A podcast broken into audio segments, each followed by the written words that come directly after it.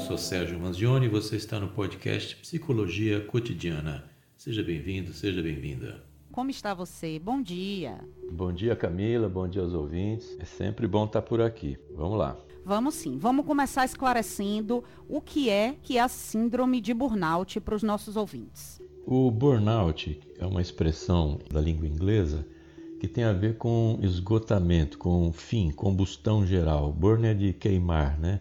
Então, quando queima todo o combustível, quando acaba, exaure esse tipo de situação onde o combustível termina. É o que a gente normalmente fala no dia a dia e assim, olha, acabou o gás, eu estou sem gás mais, não tenho mais gás. Ou seja, consumiu todo o seu combustível e você então tem um esgotamento físico, um esgotamento físico e mental. Então, o burnout, como já foi dito aí na introdução, é esse distúrbio psíquico, mas ele está caracterizado principalmente por essa tensão emocional, esse estresse, mas está ligado diretamente às condições de trabalho desgastantes não só a condição física do ambiente físico, mas também do tipo de cultura da empresa ou tipo de ambiente que um determinado chefe ou determinada situação que não seja ligada às condições apenas físicas, porque se, as condições físicas já são um elemento aí que podem gerar esse burnout, esse esgotamento, mas também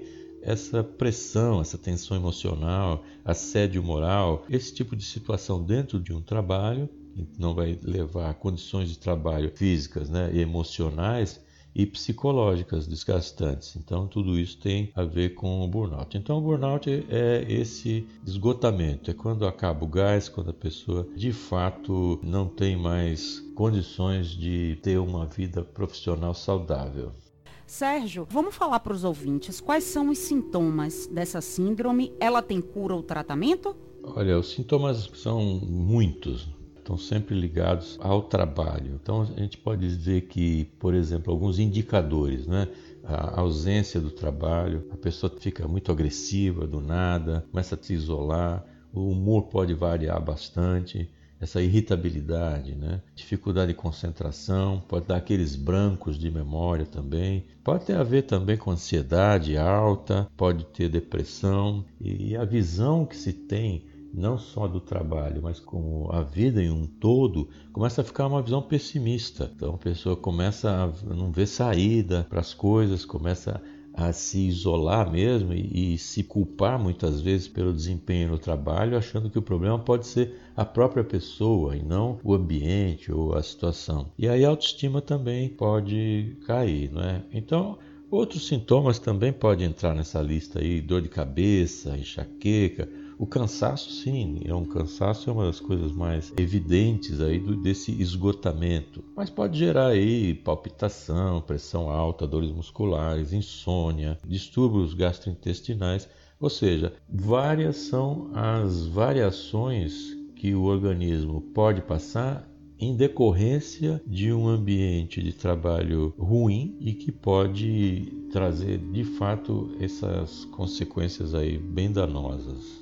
Essa síndrome né, de burnout, se ela não for tratada, ela pode evoluir para um quadro de depressão, Sérgio? É uma fronteira muito próxima entre os quadros, porque a pessoa pode ter o esgotamento físico e não ter uma depressão, mas também pode ter a, a depressão. E pode ser o contrário, uma depressão que vem antes e que pode deixar a visão dessa pessoa já fragilizada e a própria depressão já é uma diminuição da energia da pessoa, da vontade. Então, pode vir uma depressão antes e depois ela vai deixando, vamos dizer assim, o terreno fértil para poder vir o burnout, que aí vem uma coisa mais específica às condições de trabalho. Então, pode estar ligado à depressão ou não. A doença ela está relacionada ao, ao, indivíduo ou pode ter outro fator em forte que implica-se em outros contextos além do trabalho ou essa síndrome só é adquirida por conta dessa exaustão no ambiente de trabalho? Ela é ligada exatamente ao ambiente de trabalho, especificamente ao ambiente de trabalho, por isso que ela vai então ser batizada com esse nome para diferenciar. E a própria classificação internacional de doenças só foi colocar agora na versão 11, que é a versão mais recente, essa citação à síndrome de burnout. Antes a gente classificava com outros códigos, não eram específicos, agora sim. Aquela questão que você colocou antes, imagina o seguinte: se ela está ligada ao indivíduo ou ao trabalho, pode estar ligada ao indivíduo no sentido que ele pode ter uma predisposição à depressão, por exemplo, pode estar passando por situações que os deixam mais suscetível então pode estar ligado individualmente à pessoa, mas também ao coletivo, vamos dizer assim, do ambiente de trabalho. Então a pessoa em si ela pode ter essa propensão, essa, essa característica de personalidade, etc., mas sempre vai ter a, ver com esse coletivo, com a empresa, com o ambiente de trabalho, com os colegas, com a chefia. É nesse sentido aí que eu vejo essa questão. Sérgio, se a pessoa não se afastar do ambiente de trabalho para se tratar e continuar trabalhando, tem como minimizar, atenuar as questões relacionadas à síndrome e a pessoa permanecer trabalhando? Que mecanismos seriam esses? Olha, não é fácil, viu? Porque o processo já chegou num ponto em que trabalhar torna-se algo extremamente desgastante e por isso que vai acontecer muita ausência no trabalho. A pessoa começa a não ir mais, começa a acordar de manhã dizendo de novo eu tenho que ir para o trabalho, mas mais uma vez eu tenho que me arrastar até lá. Quer dizer, aquilo vai se tornando algo insuportável. Então, essa é uma questão difícil dentro do trabalho de lidar. O que a pessoa pode tentar fazer é ver o objetivo desse trabalho. O que é que a pessoa está fazendo ali dentro do ambiente de trabalho? Ela está ali pelo dinheiro? Não, estou ali para ganhar o dinheiro e fim. Bom, se esse é o seu objetivo, então tente suportar as outras coisas todas como, vamos dizer assim, efeitos colaterais. Então você vai ali, naquele momento, trabalhar, faz aquilo que é esperado, faz as entregas solicitadas, mas encara que aquilo não é sua vida.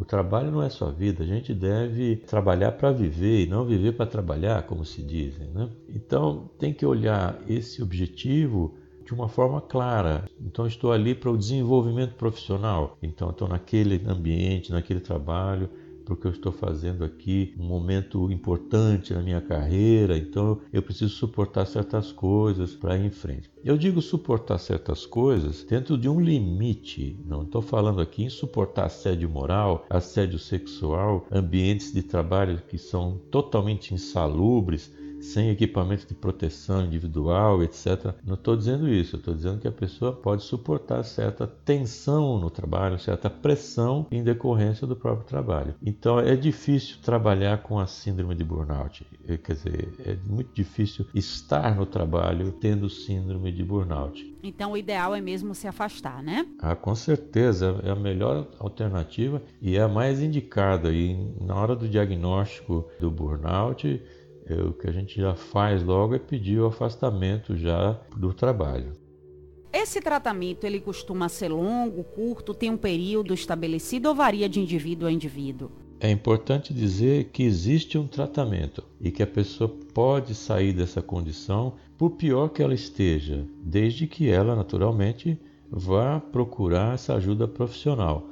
O tratamento ele é mais ou menos igual para as pessoas, porque ele tem a ver com a utilização de medicamentos e também da psicoterapia. É um tratamento aí conjunto tem que ser feito com o psiquiatra de um lado, prescrevendo os medicamentos que são necessários para sair dessa situação, normalmente são antidepressivos, ansiolítico para ansiedade, e de outro lado tem o psicólogo que vai conduzir esse tratamento para que a pessoa possa se enxergar melhor no trabalho, começar a analisar aquelas situações todas que causam tanto estresse de uma forma diferenciada para ela poder seguir em frente. Então, o tratamento existe, pode ser razoavelmente curto, mas em média ele não é longo de anos, mas é a gente está falando em, em algo aí para debelar os sintomas principais nós estamos falando no mínimo em um mês de tratamento medicamentoso, pelo menos um mês aí para as coisas melhorarem. E com a psicoterapia a gente consegue atingir bons resultados aí em três meses, seis meses a coisa já está devidamente debelada, desde que o tratamento seja seguido à risca, medicação e psicoterapia com o psicólogo. A sensação de inutilidade no trabalho, somada à irritabilidade e baixa estima, é, são sintomas, né? São questões relacionadas à doença? São sim, são exatamente o que a gente já estava comentando. Tem a ver sim com a doença e é preciso ficar atento a essas mudanças que a pessoa tem no seu humor. Né? Então a gente tem que ouvir os familiares, ouvir os amigos, estão dizendo, pô, você está diferente, você está mais agressivo, você está com aparência, está mais cansado. Mas tem que ouvir isso aí, porque as pessoas estão colocando uma, uma opinião que nem sempre é uma crítica destrutiva, mas é algo para alertar. Então, a sensação de inutilidade no trabalho, ela vem em decorrência também da baixa autoestima e de assédio moral, de pressão mesmo, ou em algumas condições de não ter controle sobre as intercorrências que podem aparecer. Então, irritabilidade e baixa autoestima, como você perguntou, podem estar ligados ao burnout assim como uma outra lista grande. Por isso que se confunde muitas vezes o diagnóstico, tem que ser feito um diagnóstico diferencial para que não haja essa confusão entre depressão, ansiedade, transtorno misto de ansiedade com depressão, burnout. Por isso que precisa ser feito por um profissional né, alguém que saiba o que está fazendo para que, feito o diagnóstico correto, se possa encaminhar também o tratamento correto. É, Sérgio sabe o que está dizendo, mas é importante você procurar um especialista, né? Porque às vezes você fica ali naquela correria do dia a dia e subestima a doença, né? E deixa lá agravando, agravando, agravando. Então, se tem sinais, tem que procurar aí a ajuda do psicoterapeuta e fazer o tratamento necessário. É, no final do ano, com muito trabalho e ainda uma correria danada para dar conta das demandas sociais, compra de pre presente, organização de festa natalina, são situações que pioram o quadro da doença, no caso da pessoa já cometida pela síndrome? É, o fato de você ser a pessoa que está correndo para comprar os presentes, isso aí, se a pessoa já tiver com a síndrome de burnout, essa pressão do final do ano pode realmente piorar isso. Mas a gente tem que ver também o outro lado das pessoas que estão correndo para trabalhar nas lojas, que vendem os presentes para poder prestar os serviços e a demanda toda que vem com o final do ano. E aí sim, essa correria, vamos dizer assim, para quem está atrás do balcão é muito grande. E a pressão também é grande, tem que bater metas e tem que fechar o ano, tá, é o último mês, é o fechamento do ano fiscal as pessoas correm aí para tentar minimizar os prejuízos que a gente vem tendo aí com recessão, com uma série de fatores. Então, essa pressão pode ser grande também no final do ano. Muita gente também está preocupada se vai estar empregado ou não, o que também pode ser outro ponto de peso para a pessoa. Então, está dentro do trabalho, a pessoa tem um esgotamento físico, emocional, burnout, mas também ela está com uma tensão ali dentro para saber se ela vai continuar empregada ou não. E quando sai, quando é desligada da empresa, também pode levar junto o burnout e ficar nesse estado aí que é muito ruim. Deixa eu fazer um adendo só aqui. Algumas profissões aí que são de maior risco tem a ver com policiais, pessoal que trabalha com bombeiro, jornalista, bancários, o pessoal que lida com situações de risco também estão relacionados. Sérgio, quem pegou né, a entrevista no finalzinho ou deseja conversar um pouco mais sobre você, não apenas sobre essa síndrome, mas sobre outras questões emocionais, onde encontra o Sérgio Manzioni? Para entrar em contato comigo, é só procurar o meu site, sergiomanzioni.com.br. Manzioni é M-A-N-Z-I-O-N-E. Também tenho um podcast, o Psicologia Cotidiana, que tem aí muitos temas, mais de 150 temas, que podem ser úteis para quem está nos ouvindo ou para alguém que a pessoa conheça. Também no Instagram como arroba psicomanzione. Eu aguardo vocês para uma visita. Quero agradecer mais uma vez ao espaço sempre dado aqui. Muito obrigado, um Feliz Natal para os nossos ouvintes e para todo o pessoal da rádio e até a próxima semana. Você acabou de ouvir mais um episódio do podcast Psicologia Cotidiana. Muito obrigado e até o próximo.